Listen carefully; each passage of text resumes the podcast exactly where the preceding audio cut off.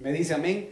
Porque estamos acostumbrados, pues obviamente, a hacer nuestra propia voluntad. Entonces, en este día, mis amados hermanos de Santa Cena, que hoy el Señor lo ha propuesto, siempre lo, hacemos en cada primer domingo de cada primer mes, eh, o mejor dicho, a principios de mes, ¿verdad? De cada mes. Eh, quisiera compartirles sobre este tema que Dios ha puesto en mi corazón. Amados hermanos, ¿por qué eh, le decía al Señor, necesito yo que entendamos todos y el Señor necesita que, que veamos la situación actual? No me han cambiado la diapositiva, allá atrás están desconectados. Pero, hermanos, necesitamos entender lo que estamos viviendo el día de hoy. Me dice amén. ¿Por qué le digo esto? Porque no me canso de decir lo mismo y yo sé que hay muchos, incluso el apóstol lo menciona, nuestro pastor lo predica también, en relación a que el Señor viene pronto. Me dice amén. Sucesos en el mundo que realmente mis amados hermanos preocupan. Eh, sucesos como los que yo, yo, ya les he mencionado en relación a la guerra que está solo está pendiendo de un hilo, ¿verdad? Entre eh, allá, allá en, ese, en, Europa. Y que si se logra dar y que tarde o temprano se tiene que dar, mis amados hermanos, definitivamente va a ser la, la, la guerra de Gog y Magog en ese sentido, ¿verdad? Pero para entonces, si se da, el Señor ya tuvo que haber venido por la iglesia, por nosotros, hermanos, en el nombre de Jesús. Me dice amén. Número dos, vemos mis amados hermanos en un país, creo que es eh, eh, Perú, si no estoy mal, uno de esos países, mi amado hermano, donde hubo un derramamiento terrible de petróleo, en donde ha abarcado hectáreas inmensas de ríos. Y ha matado a muchas especies y un lugar que, que se ha manifestado como, como un pulmón, uno de los pulmones de la tierra, está siendo destruido por, por estas situaciones. Y dan a conocer, mis amados hermanos, de que más o menos 20 derramamientos al mes se dan eh, eh, eh, en, esos lugares y que matan muchas, mucha, mucha flora y mucha fauna. Y, seguidamente vemos, mi amado hermano, también en, lugares de por allá por el Mediterráneo se está dando un incendio impresionante, también incendios que están destruyendo pues, hectáreas de bosques, y, de todo lo demás. Aunado a ello, mis amados hermanos, vemos cómo la situación de esta crisis eh, de salubridad, de, salud, pues obviamente va mutándose, pues, que Omicron, que microbión, que eh, eh, alfa, beta, B2, que no sé qué, nuevas cepas nuevas mutaciones. La última de la cual yo estuve enterado, que creo que le comenté, era de que este virus de forma autónoma puede tener 20 mutaciones sin necesidad de ayuda del ser humano. Solito se muta, como que estuviera programado para poder mutarse solito, ¿verdad? Y, dirán, pastor, existen los mutantes como las tortugas ninja. Tal vez no como las tortugas ninja, pero sí como el virus ninja, ¿verdad? Pero sabemos que nuestro Dios es más poderoso para guardarnos y preservarnos, que tenemos que tener nuestras precauciones, por supuesto, pero no tenemos que poner nuestra fe en eso. ¿Sabe por qué? Porque uno de los significados de, de temor es reverenciar algo. Y cuando se reverencia algo es porque se le tiene respeto, es porque se le tiene un lugar más alto. Y no podemos poner algo de parte de las tinieblas, amado hermano, más alto de lo que está nuestro Dios, porque nuestro Dios es más alto y más poderoso y más grande que cualquier circunstancia. Y pues testimonio de ello somos nosotros. ¿Verdad? Cada quien de los que hemos padecido de estas circunstancias lo hemos vivido y lo hemos experimentado, yo se los he dicho, ¿verdad? Tal vez en otro momento me, gustaría que alguno pase a dar su testimonio cómo lo vivió, ¿ah? Pero tal vez otro día. Pero lo que quiero manifestar es de que en medio de esas crisis vimos, yo personalmente, vi la mano poderosa de Dios así, hermano. De verdad. Mi esposa está de testigo, tal vez mis hijos no se dieron cuenta, pero está ella de testigo. Yo le dije a usted, tapado totalmente aquí, mire, ya no podía. Entonces yo lo que hice, le dije, me hinqué en el baño solito y le dije, Señor, o me llevas y me dejas para continuar con tu obra y me sacas esto. Por supuesto, se lo estoy diciendo en forma sintetizada, resumir. Pero mi clamor, hermano, fue, Señor, ten misericordia. Y después de orar, inmediatamente, de manera maravillosa, empecé a expectorar, así se le llamaba doctora. Sacar toda la flema. Mire, hermano, de mar... ese sí fue un milagro. Ese sí fue un milagro. Ese sí fue un milagro, porque yo hace, lo conté a usted, eh, eh, mi tío, el que es médico, me andaba viendo y me dijo, el caso en el que vos estabas, el, similar al, al de un anestesista que estaba conmigo. Así inició, al día siguiente estaba muerto. La única diferencia le dijo que él tal vez era hijo de Dios, pero no muy metido con Dios. Pero Dios tuvo misericordia de mí y me salvó. Así como lo ha hecho con ustedes, los ha preservado y los ha guardado. Y yo sé que seguirá preservando. ¿Por qué le digo todo esto? Porque el incremento de la maldad y de la iniquidad va dándose cada día. Cada día. Y ahorita el, el reino de la impiedad el misterio de la impiedad va avanzando descaradamente, desmesuradamente, mis amados hermanos, y desenfrenadamente. A manera de que ya no tienen pudor en cuanto a la creación de películas, que en teoría tendría que ser para jóvenes y para niños, en donde manifiesten y demuestran la total, el total libertinaje, liberalidad y desenfreno que tienen en su forma de pensar. Y que obviamente a raíz de ello es que el amor de muchos se va a enfriar. Y muchos apostatarán, dice, eh, le dice Pablo a Timoteo, el Espíritu lo dice, muchos apostatarán. Y apostar es negar la fe, es retroceder, es volverse atrás. ¿Por qué? Porque escucharán. ¿A quiénes? A espíritus inmundos y van a dejarse adoctrinar por demonios. ¿Y dónde van a estar? No van a, ¿Qué tal el señor demonio? Que el Señor prenda al diablo en el nombre de Jesús. Pero va a ser a través de las de las de, la internet, va a ser a través de la televisión, de las películas que se vean, de la música que se está dando. Imagínese usted. Le dieron un premio a uno de esos eh, perro, perretoneros, de esos que hacen música reggaetón y de perreo en donde le dan el premio de mejor compositor por una letra más vulgar de lo que usted se puede imaginar. De lo más vulgar, de lo más pornográfica, de lo más denigrante para la mujer. Y le dan un premio por mejor compositor. Entonces quiere decir de que la mente del ser humano hoy por hoy está más llena de basura, de pecado, de impiedad y de degeneración, que le dicen sí a lo malo, le dicen bueno a lo malo y le dicen malo a lo bueno. Entonces vamos, la, generación de estos días, de estos tiempos, la, gente está totalmente, la que no busca a Dios, por supuesto, ¿verdad?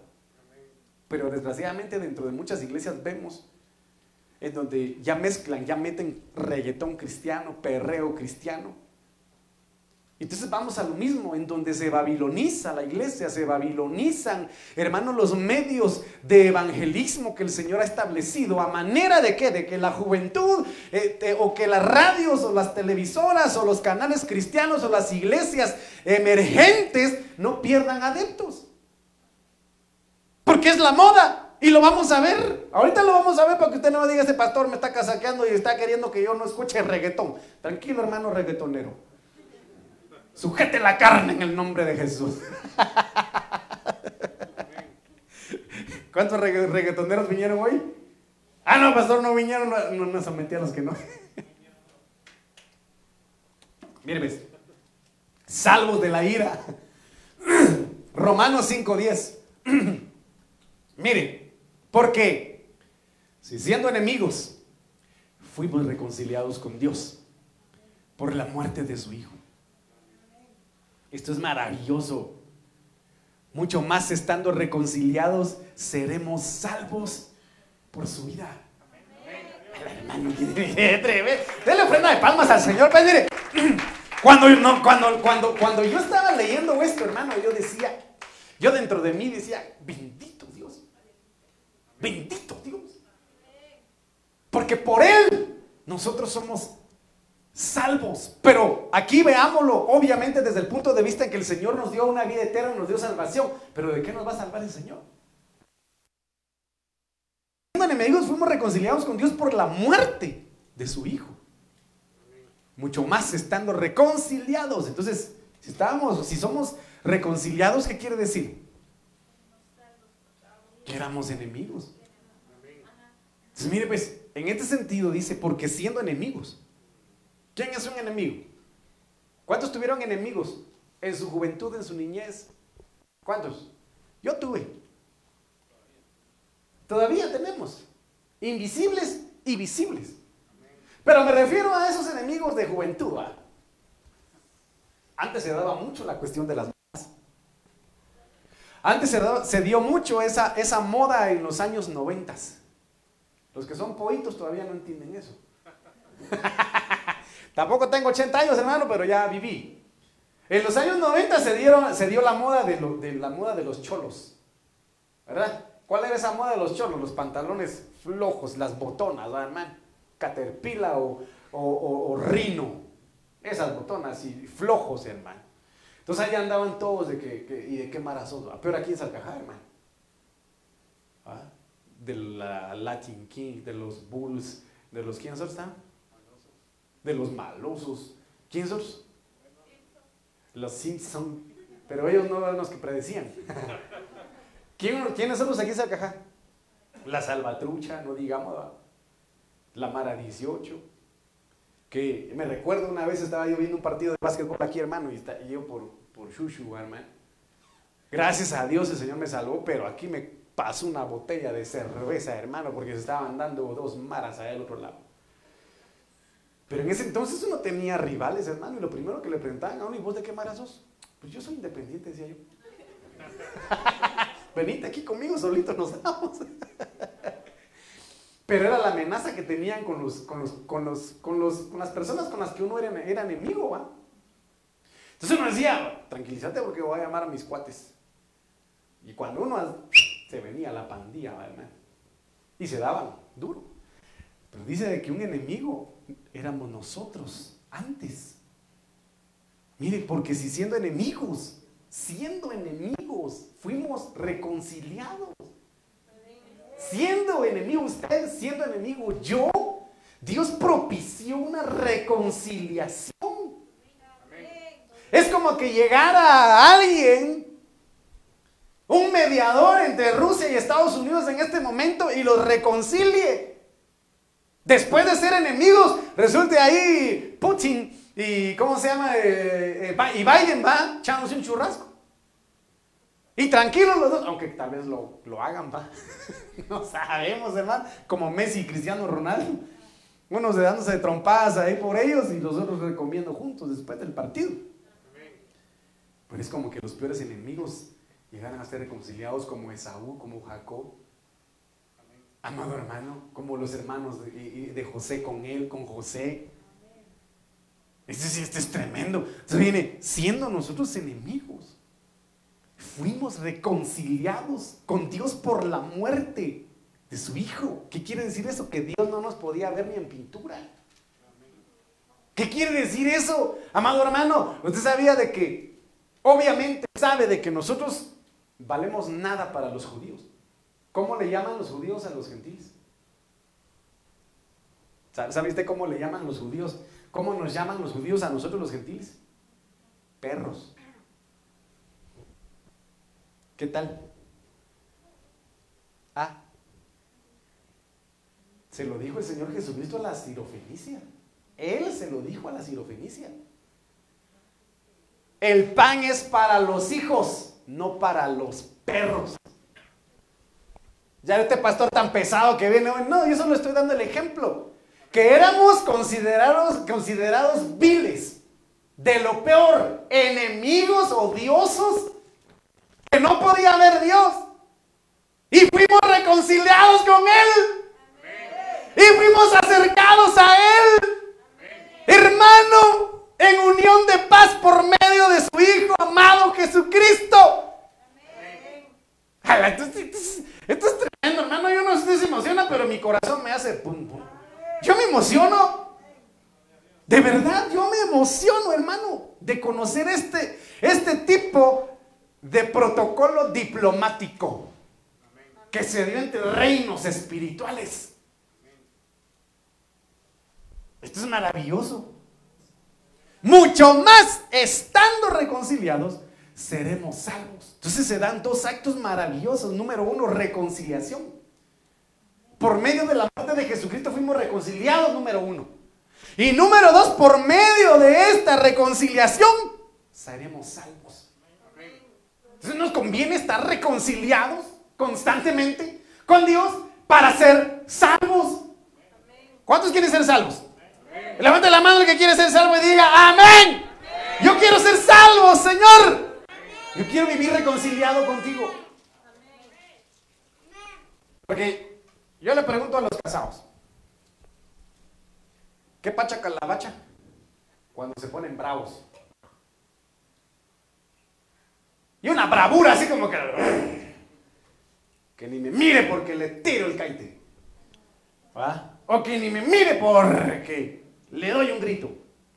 Y después, ¿qué se siente cuando se reconcilia? ¿Ah? ¿Qué siente hermano Sergio?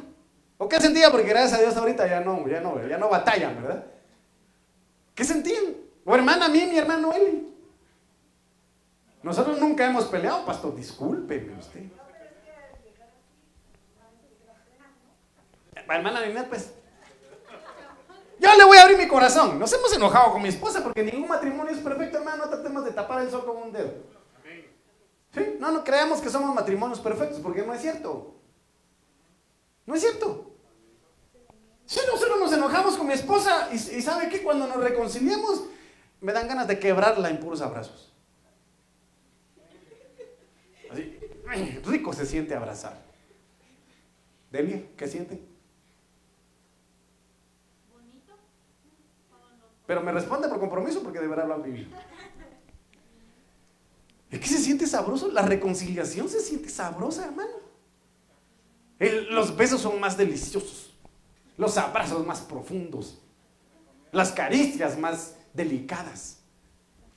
La reconciliación es, deliciosa.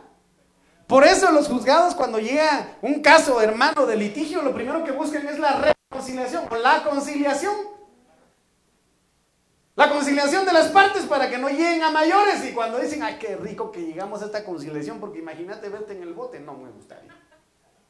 ¿Verdad? O verte en otro juicio, no me gustaría. Por eso buscan en primera instancia la conciliación. Pero imagínese, hermano, después de seis mil años que el Señor creó al hombre, después de la caída de Adán, después de seis mil años, el Señor nos reconcilia con su amado Jesucristo. Ay, esto es tremendo, hermano.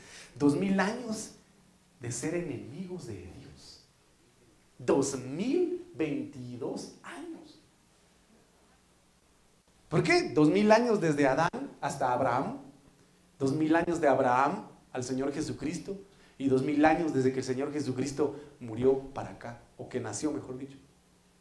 Dos mil, seis mil años. Seis mil veintidós años. ¿No cree usted que qué sabrosa reconciliación, hermano? En donde dice que podemos a través de Jesucristo clamar a Padre. Y en esos servicios, se recuerda un servicio donde tuvimos, donde pude yo sentir el abrazo del Padre, donde yo pude sentir que Él estaba con sus brazos abiertos y, diciéndole a su pueblo, déjame abrazarte. Y yo se lo dije, el Padre está aquí, déjese abrazar por Él. Y muchos resultaron tocados por su abrazo. Podemos experimentar eso porque fuimos reconciliados con Él. Y toda enemistad fue cancelada a través de la muerte de Jesucristo. Entonces, ¿quién es un enemigo? Mire pues, según el diccionario Swanson del griego 2190, estros, a ver, conmigo, estros, hermano, con ganas, pues, como que fuera un reconciliado. Eso, me llega. Relativo a estar en conflicto. Entonces, ¿cuál era nuestra, nuestra posición delante del Señor en constante conflicto? Era, le digo era, no es. Habría conmigo, era, no es. Era una relación de constante conflicto. ¿Cómo se le llama a una relación de noviazgo de constante conflicto? Tóxica. O ya sea que ella es tóxica o ya sea que él es tóxico. Cuando se pegan con chicle, hermana. Eso es cuando una de las dos personas por cualquier cosita crean un gran problema. ¿Y por qué te está viendo esa vieja? ¿Quién es? Como aquella mujer va en donde su novio vieron ese video chistoso, en donde el novio le regala una prenda de vestir que dice Sara. Marca Sara, y le dice, ¿y quién es esta Sara? O la, o la Siri que lo despierta en la mañana, en la mañana va y, y la Siri le habla y lo despierta y le dice, ¿quién es esa Siri? La tóxica, la que crea problemas por cualquier cosa, o el tóxico que crea problemas por cualquier cosa. Dice entonces que el enemigo es relativo, el significado del enemigo es estar en conflicto, en constante conflicto. El diccionario Strong, ex-ros, del griego ex-ros, difícil de decir, significa odiar. Mire qué tremendo es esto. Odioso. ¿Cómo éramos delante del Señor antes, hermano? Odiosos. Por eso le digo, usted cree, hermano, usted, usted cree que fue fácil para el Padre ver a su santo, inocente, inmaculado y perfecto Hijo, tupido, estampado, sellado, eh, eh, eh, tatuado, cargado de todos nuestros pecados que nos hacían odiosos delante de Él. Todo el pecado que hacía de nuestra naturaleza odiosa delante del Señor, el Jesucristo, el Señor Jesucristo la cargó. ¿Puede usted imaginar eso? Todo lo odioso, Jesucristo lo cargó. Todo lo odioso de parte de Dios. Todo lo odioso que el Señor odiaba, obviamente, en cuanto al pecado, el Señor Jesucristo, Jesucristo lo cargó. ¿Puede creer usted eso? Por eso. El Padre lo dejó solo y le dijo, Padre, ¿por qué me has desamparado? Porque todo lo que le menciono, todo lo odioso, todo lo hostil, todo lo adverso, mire, porque dice odiar, odioso, pasivamente o activamente hostil. Por lo general como sustantivo adversario, pero específicamente Satán. Porque Satán significa adversario. Mire qué tremendo es esto, hermano. Yo no sé si usted se lo imagina, pero, pero yo en mi mente, en mi mente logro pasar la película. Imagina al Señor Jesucristo recibiendo pecado, recibiendo un pecado, adhiriéndose el pecado, las maldiciones. Hermano, toda, toda enfermedad, toda muerte, toda, toda condenación, todo, todo lo malo, todo lo adverso, todo lo hostil, todo lo odioso. Jesucristo lo estaba recibiendo momento a momento mientras Él moría. En cada respirar mientras podía, recibía y recibía y se llenó de lo más hostil, inimaginable, aberrante, odioso, hermano, que nadie pudo haber imaginado espiritualmente hablando. No le hablo de manera natural ni de, ni de manera física, le hablo espiritualmente hablando. ¿Puede imaginarlo? Como un imán atrayendo prendas metálicas.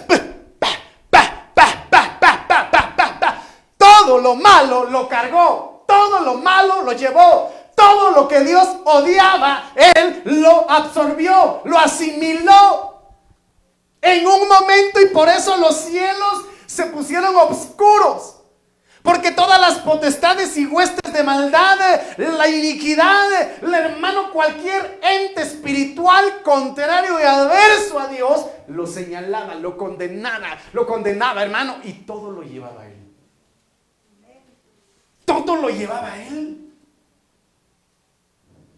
Yo no sé si usted lo entiende. Yo no sé si usted lo imagina.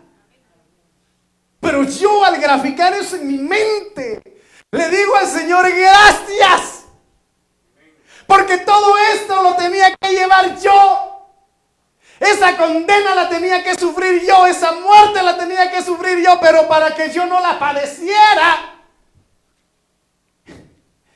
Él se dejó abolir, moler por nosotros. Ay, hermano, ¿qué esto es tremendo, hermanos. Entonces, otro significado, según el diccionario expositivo Bain, casi que da lo mismo en relación a, a los términos ectros, significa, es un adjetivo denotando primariamente aborrecido u odioso, odio. Un enemigo es alguien que está fuera. En el sentido activo denota aborreciente, hostil. Se usa como nombre significando enemigo o adversario. Mire qué, tremendo es esto, hermano. Qué tremendo. Qué tremendo, de verdad. Qué tremendo escenario. Como de, como de película. Espiritualmente hablando, yo lo logro graficar así, hermano. Porque así lo dice la Biblia. Él llevó sobre sus hombros todas nuestras culpas, todos nuestros pecados. Y por nuestras rebeliones molido fue. Molido fue. Lo leemos y lo vivimos y lo decimos de manera superficial. Ah, de tal manera amó Dios al mundo que envió a su Hijo unigénito para que todo aquel que crea en Él no se pierda, más tenga vida eterna. Amén. Glorioso mensaje. Pero ¿qué implica ese escenario? Cada segundo, cada suceso, las maldiciones suyas de toda la humanidad lo oprimieron.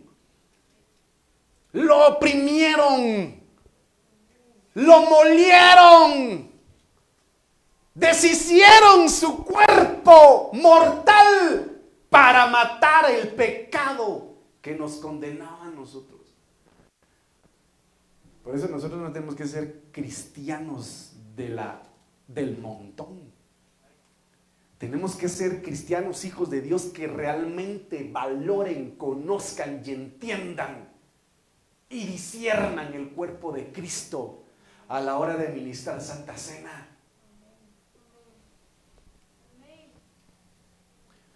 Entonces, ¿cómo se aplica el término enemigo? En primer lugar, como lo acabamos de mencionar, enemigo se dice del diablo. Oiga lo que le voy a decir. Enemigo se constituye, en primer lugar, del diablo. ¿Hago amigo? Que el Señor lo reprenda en el nombre de Jesús. Diga amén con fe, pues. Número uno, enemigo de la muerte. O sea, el enemigo se constituye también la muerte. ¿Por qué? Porque Dios es Dios que da vida. Dios es, Dios es, el Dios que, da vida. No es un Dios que mata. No es un Dios que aprueba el aborto. ¿Me dice amén? No. Entonces, enemigo se constituye de la, muerte también, se dice de la muerte también. Oiga, enemigo se dice del creyente profesante que profesa ser creyente, pero que quisiera hacerse amigo del mundo, haciéndose entonces enemigo de Dios. Ah, como dice el apóstol, si yo predico, si yo digo que soy cristiano, tengo que dar a conocer mis actos como tal. Pero algunos que profesan, pero quieren hacerse amigos del mundo. ¿Qué era lo que yo le mencionaba hace un momento? No, es que usted, pastor, no sabe de, Dios, es de Dios de misericordias, es que hay que innovar en la alabanza. Es que usted sabe de que la música fue creada para Dios. Sí, pero recordemos que Dios tiene su inspiración propia. Y si una iglesia tiene inspiración propia para la alabanza, no tiene necesidad de estar extrayendo estilos, modas, mundo para traerlas a la iglesia. Porque hay inspiración propia de parte del Espíritu Santo. No hay necesidad. No hay necesidad.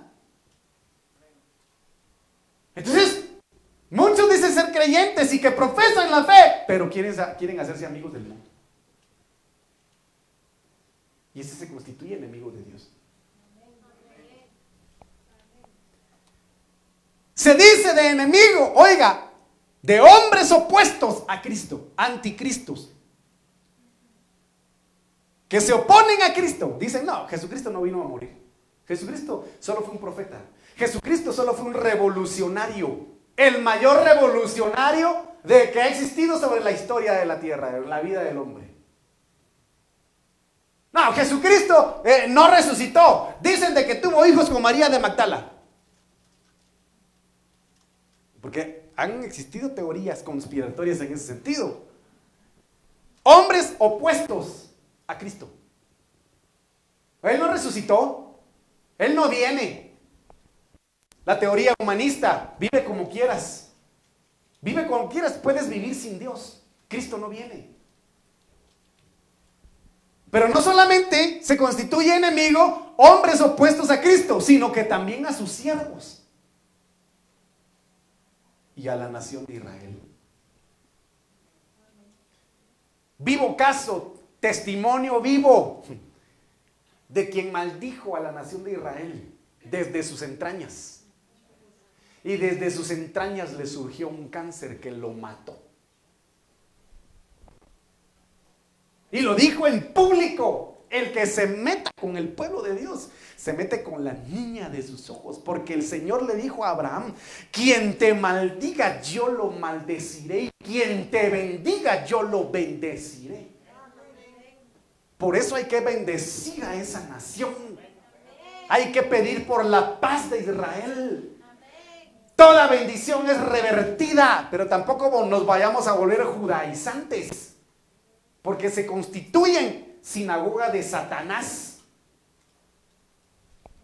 Que están ahí con su, con su bandera judía, que están ahí con su estrella de siete picos eh, o de seis picos.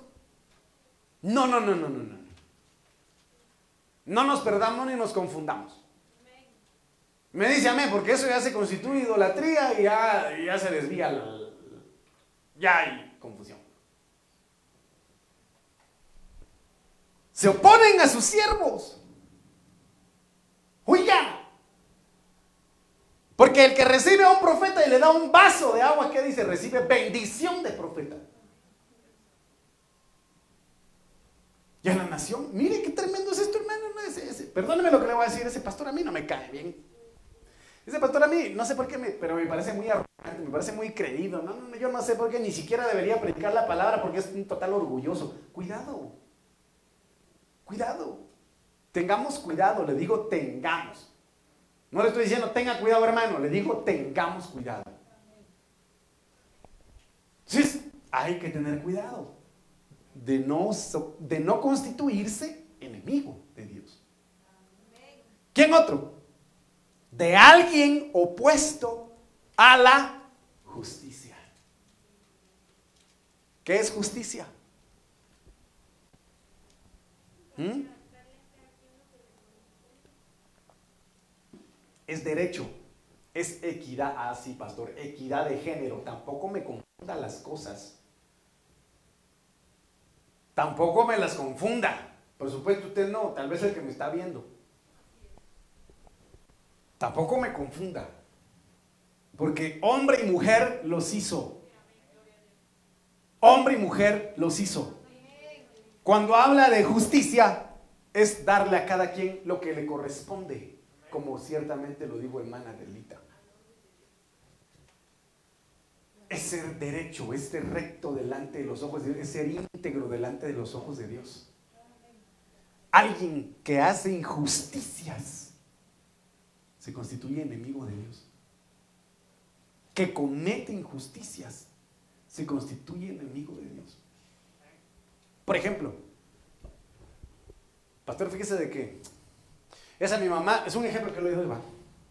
Esa mi mamá me anda pidiendo no sé qué para comprar sus cosas y que no sé qué, yo no le voy a dar nada porque fíjese que esa mi mamá me maldijo, esa mi mamá me trató mal, esa mi mamá me insultó, esa mi mamá me dejó sin herencia, esa mi mamá, qué sé yo, qué sé yo. Sea como sea tu papá, sea como sea tu mamá, tienes que honrarlo. Tienes que honrarlo. No importa cómo haya sido, quién haya sido tienes que honrarlo y eso es justo delante de Dios. Seiga como seiga. Yo sé que tal vez no hay muchos amenes aquí ni allá pero hay que honrar.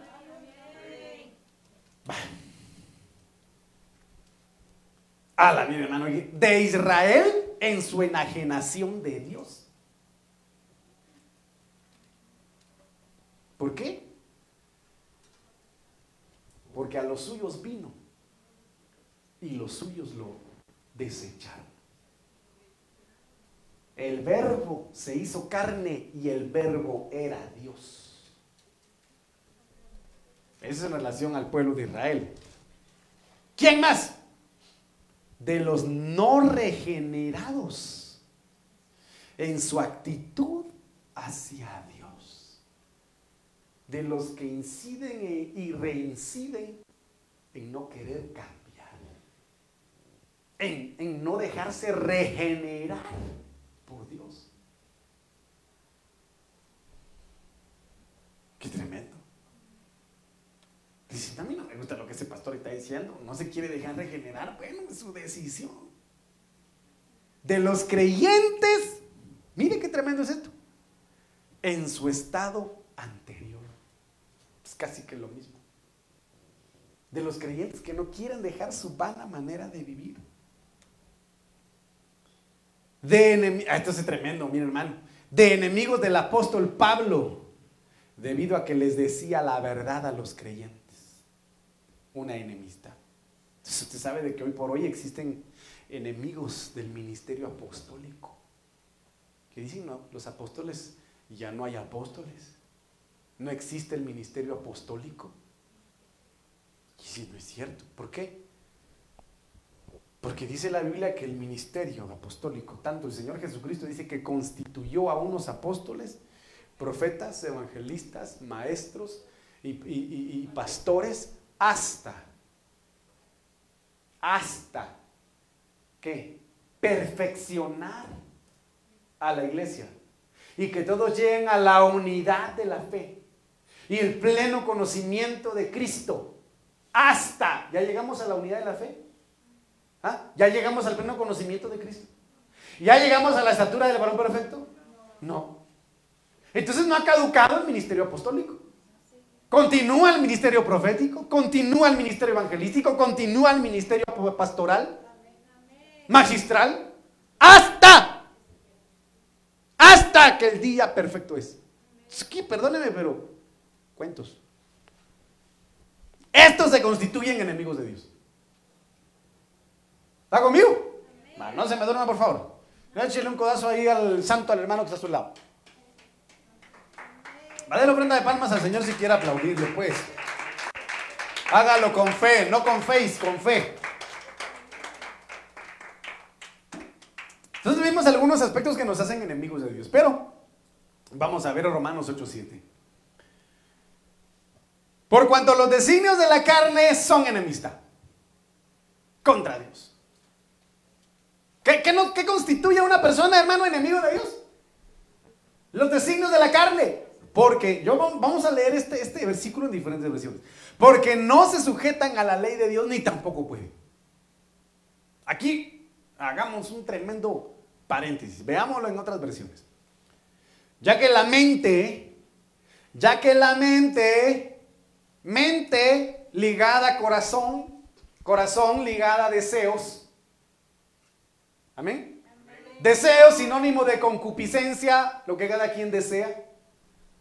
La mente puesta en la carne es enemiga de Dios. Oh. Entonces los designios de la carne se constituyen básicamente en los pensamientos o en la mente puesta en satisfacer los deseos de la carne. ¿Está conmigo? En aquel que está viendo solo cómo satisfacer su, su, carne, su cuerpo. Y un ejemplo de ello es aquella gente que no tiene su, no se sacia o no tiene identidad en cuanto a, lo dicen, qué género es. No es que yo soy hombre, pero siento que desde, que desde la eternidad soy mujer. Así se va. Desde que, desde que yo nací yo siento que soy mujer. Bueno, se cambia al sexo femenino por su decisión. Pero dice, no, no, no, no, yo la verdad es que siento que no soy ni hombre ni soy mujer. Entonces soy neutro. No sé cómo se le llama a ese género. Soy, ¿cómo se le llama? ¿Alguien sabe? Neutro, va. Muchas gracias, joven. Bueno, pues es que yo siento que desde que nací ya no soy hombre, ni mujer, ni neutro. Yo siento que soy reptiliano. No sé, pero, pero yo siento que soy culebra, empieza a ser así. Hay casos, hay casos en donde una mujer dice que anda como caballo, la mujer caballo, anda trotando como caballo. Hermano. Entonces, ¿por qué le digo eso? Porque su mente está puesta solo en la carne y dice, no me satisface nada, es que yo siento que puedo volar. Es enemiga de Dios. Porque no se sujeta. Entonces, la mente puesta en los designios o los deseos de la carne no reconoce autoridad. estamos conmigo. Está, conmigo, perdón. Está conmigo, hermano.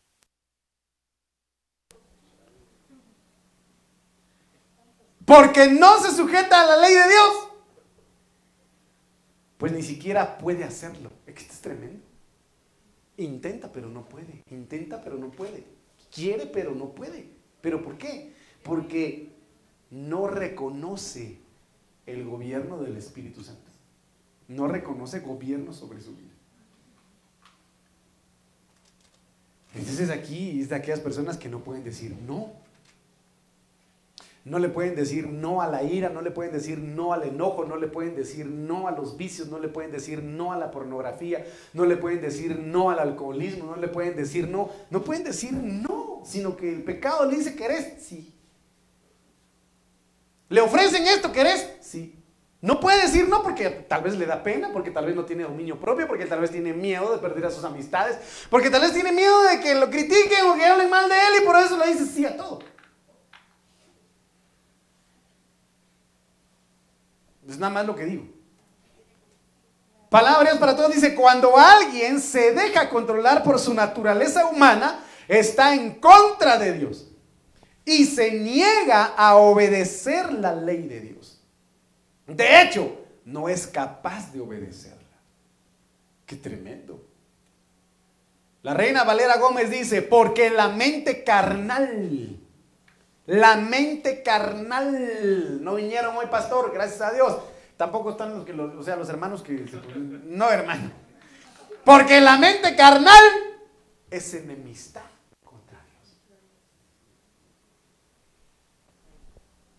Pastor, pero que usted sabe que, esa canción de por un caminito yo te fui a buscar, qué bonita es, pastor.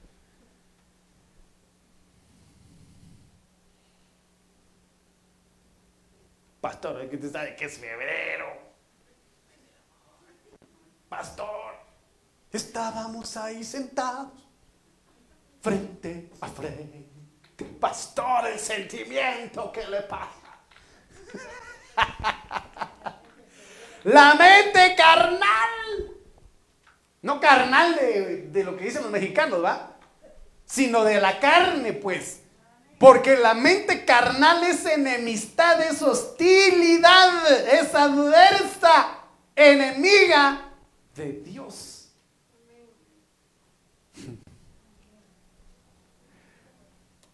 Yo no sé si me está agarrando el hilo, hermano. Díganme los que me están entendiendo. Va.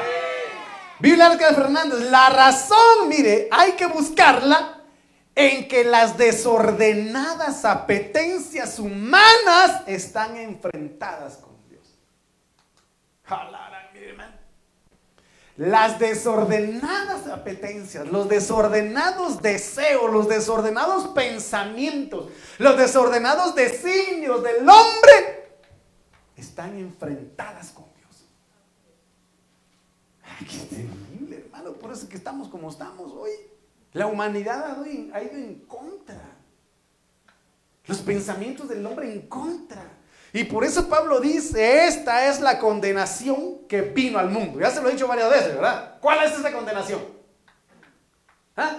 Que la luz vino al mundo.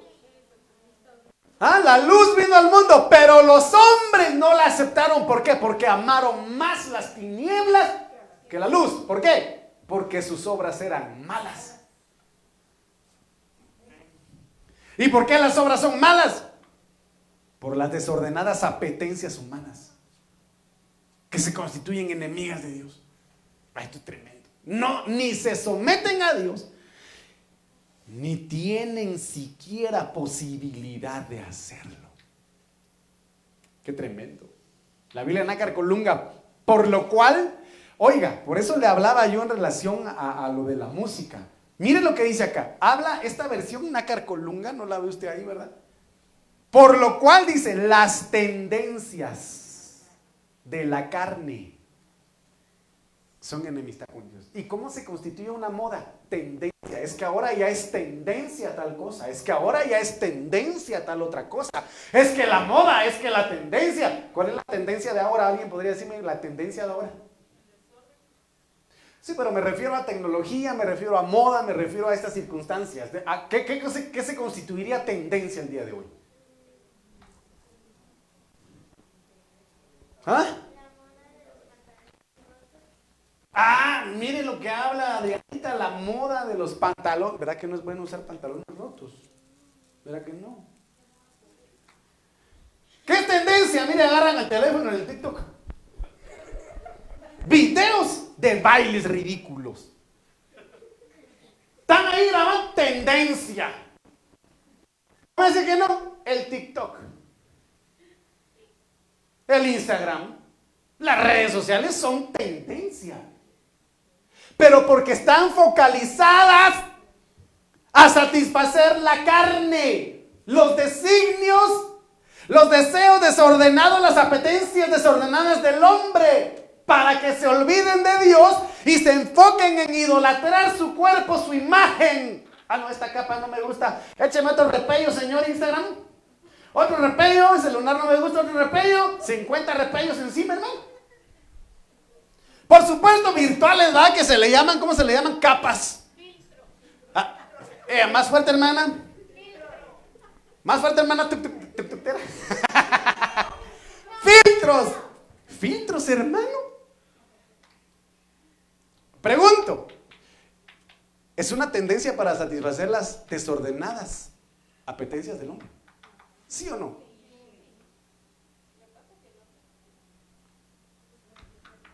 Lo que pasa es que el diablo está cumpliendo los propósitos que el hombre le permite.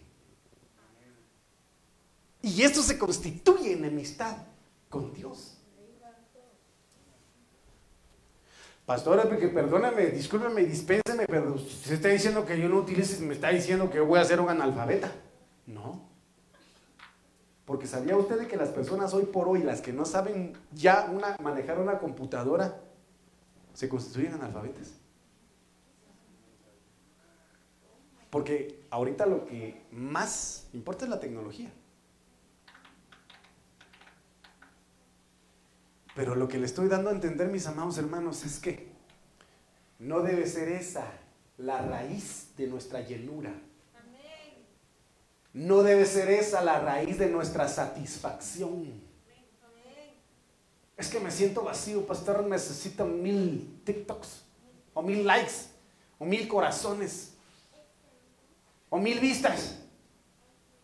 Como yo lo decía cada vez con los que pertenecen a grupos, ¿verdad? De, Gracias a Dios una hermanita estaba aquí y se salió de esos grupos. Gracias a Dios el Señor me liberó tu poder. ¡Hey, hermano! De una vez se salió del grupo. Bendito sea el Señor, porque yo le dije, ni siquiera sabes quiénes están ahí metidos. Hermano, chinos, ecuatorianos, y saber si hay brujos, brujas, hechiceros, ocultistas, satánicos, satánicas, drogaditos, violadores, extorsiones. No saben, ahí están, ay, me dio like este chino que me gusta tanto. Cáigame, ¿cómo dice hermano? Cáigame bien. Bien, hermano. Mire, no sé, me queda no sé cuánto tiempo, pero mire.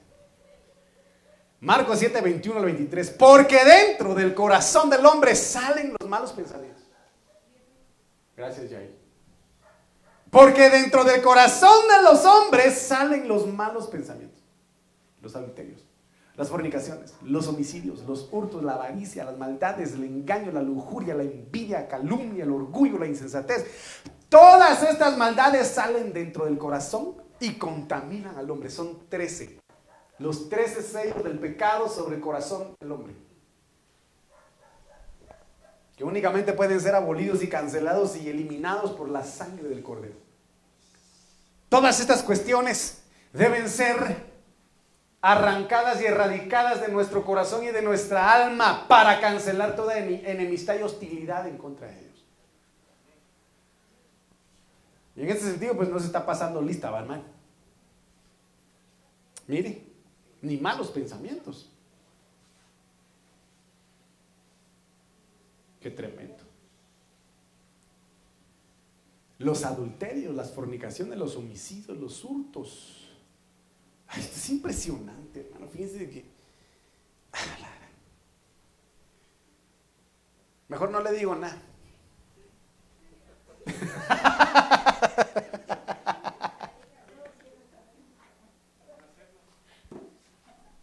En este mundo llamado metaverso, hermano.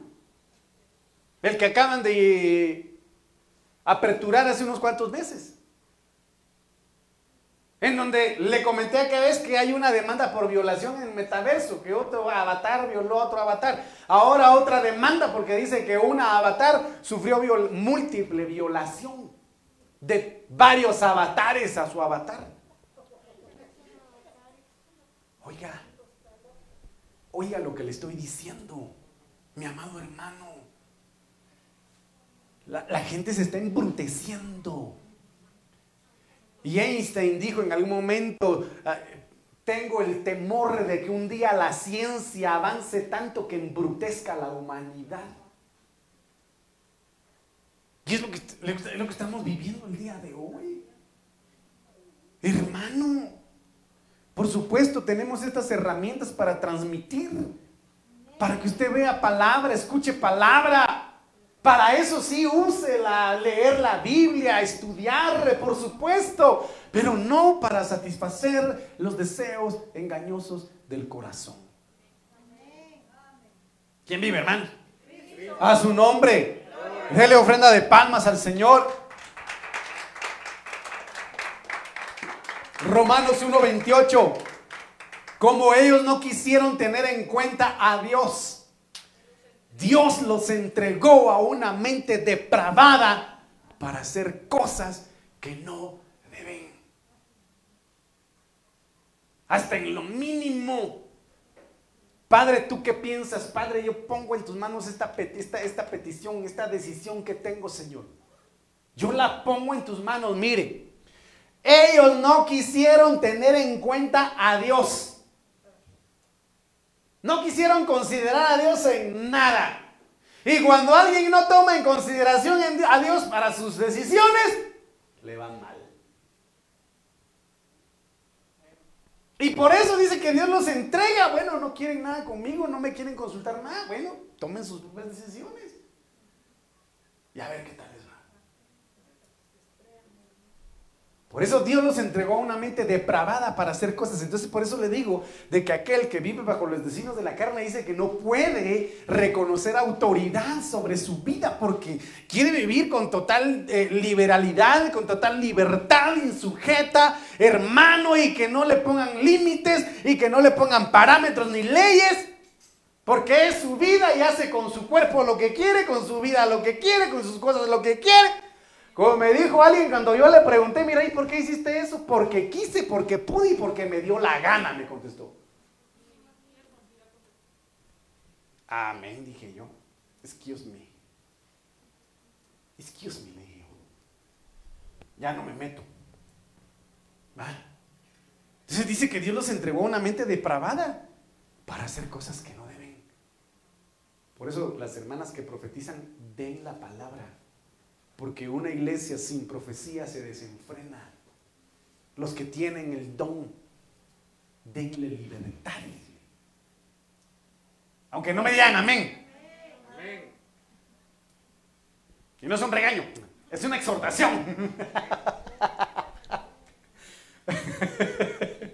Romanos 1:21, ya que habiendo conocido a Dios, mire qué impresionante es esto, habiendo conocido a Dios, no lo glorificaron como a Dios, ni le dieron gracias. Al contrario, se envanecieron en sus razonamientos y su necio corazón fue entenebrecido. ¿Cuál es la cobertura del desorden? Las tinieblas. Todo corazón que quiera vivir en desorden lo cubre las tinieblas.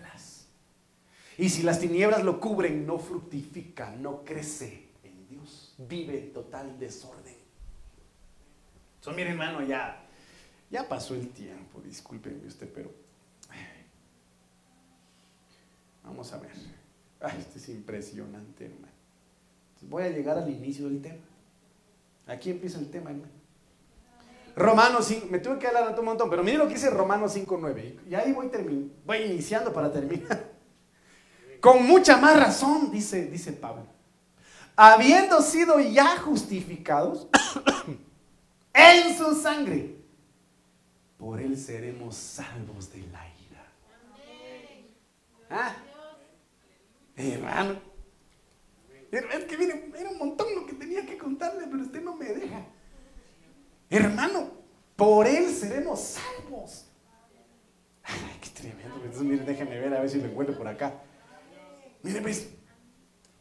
¿De qué quiere el Señor salvarnos? ¿De qué el Señor nos salva a través de la muerte de su amado Jesucristo, Hijo amado Jesucristo, su sangre? Salvar se usa como. Ah, sí está conectado los hermanos. Liberación material y temporal del peligro, sufrimientos, etc. La sangre del Cordero y la muerte de Jesucristo por la fe nos da libertad y nos da salvación de cualquier peligro y sufrimiento. ¿Quiere que le dé un ejemplo? Gracias, mi amor. ¿Quiere que le dé un ejemplo, hermano? ¿Qué pasó con Job? ¿Sufrió? ¿Ah? ¿Pero qué? Pero fue librado. Pero fue librado. Dios lo levantó en ese sentido. Otro ejemplo en cuanto a parábola, pero que sucede en muchas ocasiones, Lázaro sufrió. ¿Lo libraron de la muerte? Ah, no. Pero ¿cuál fue su condición futura? Gloriosa. Al seno de Abraham fue consolado. ¿Fue avergonzado? ¿Fue abandonado? ¿Fue honrado? Por supuesto. Entonces ya sea que vivamos o ya sea que muramos, somos del Señor, para Él vivimos y para Él vamos o de Él somos. Entonces la sangre del Cordero de una u otra manera nos salva. Oye, qué tremendo es esto, hermano. Qué tremendo está esto.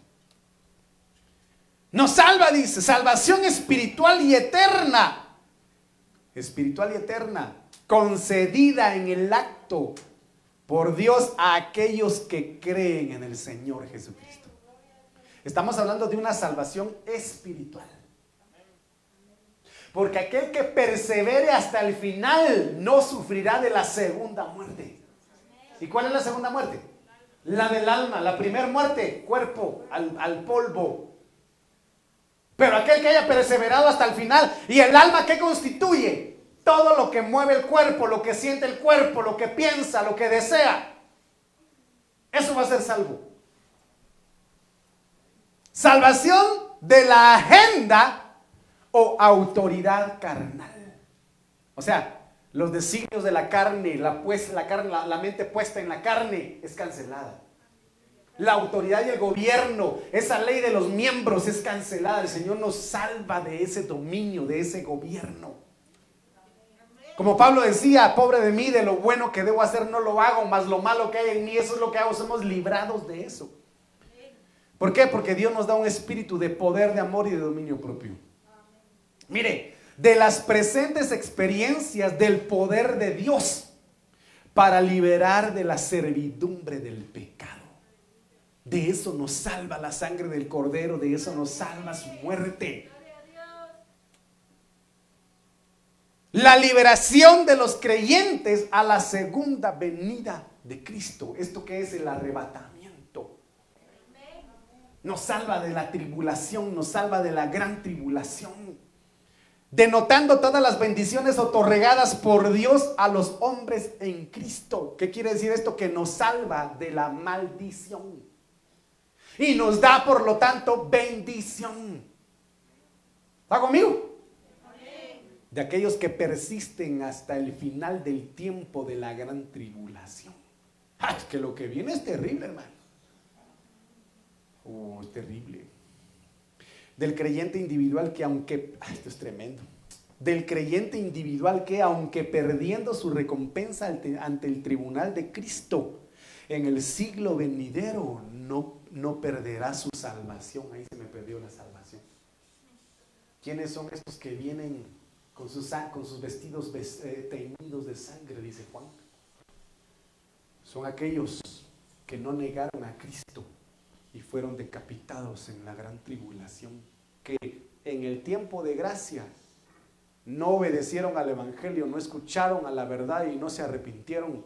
Tuvieron que pasar el proceso de salvación perdiendo el galardón de salvación y mediante juicio fueron salvos. Ah, qué tremendo. La sangre del Cordero y la muerte de Jesucristo nos salva, nos libera o libera incluso naciones, amado hermano, en el milenio. Porque muchas naciones van a ser sojuzgadas por el Señor y sus santos. Y el Señor nos libera de esto. Entonces, mis amados hermanos, yo termino con eso. Lamento que no me haya dado tiempo de terminar todo. Pero yo sé que la sangre del Cordero fue derramada en la cruz de Calvario para darnos salvación. Y su salvación hoy está vigente. Y su sangre hoy todavía está viva. Amén. Y tenemos que echar mano de ella, activarla, usarla. Me dice amén. Póngase de pie, mi amado hermano, en el nombre de Jesús. Vamos a administrar Santa Cena. ¿Dónde está el tecladista?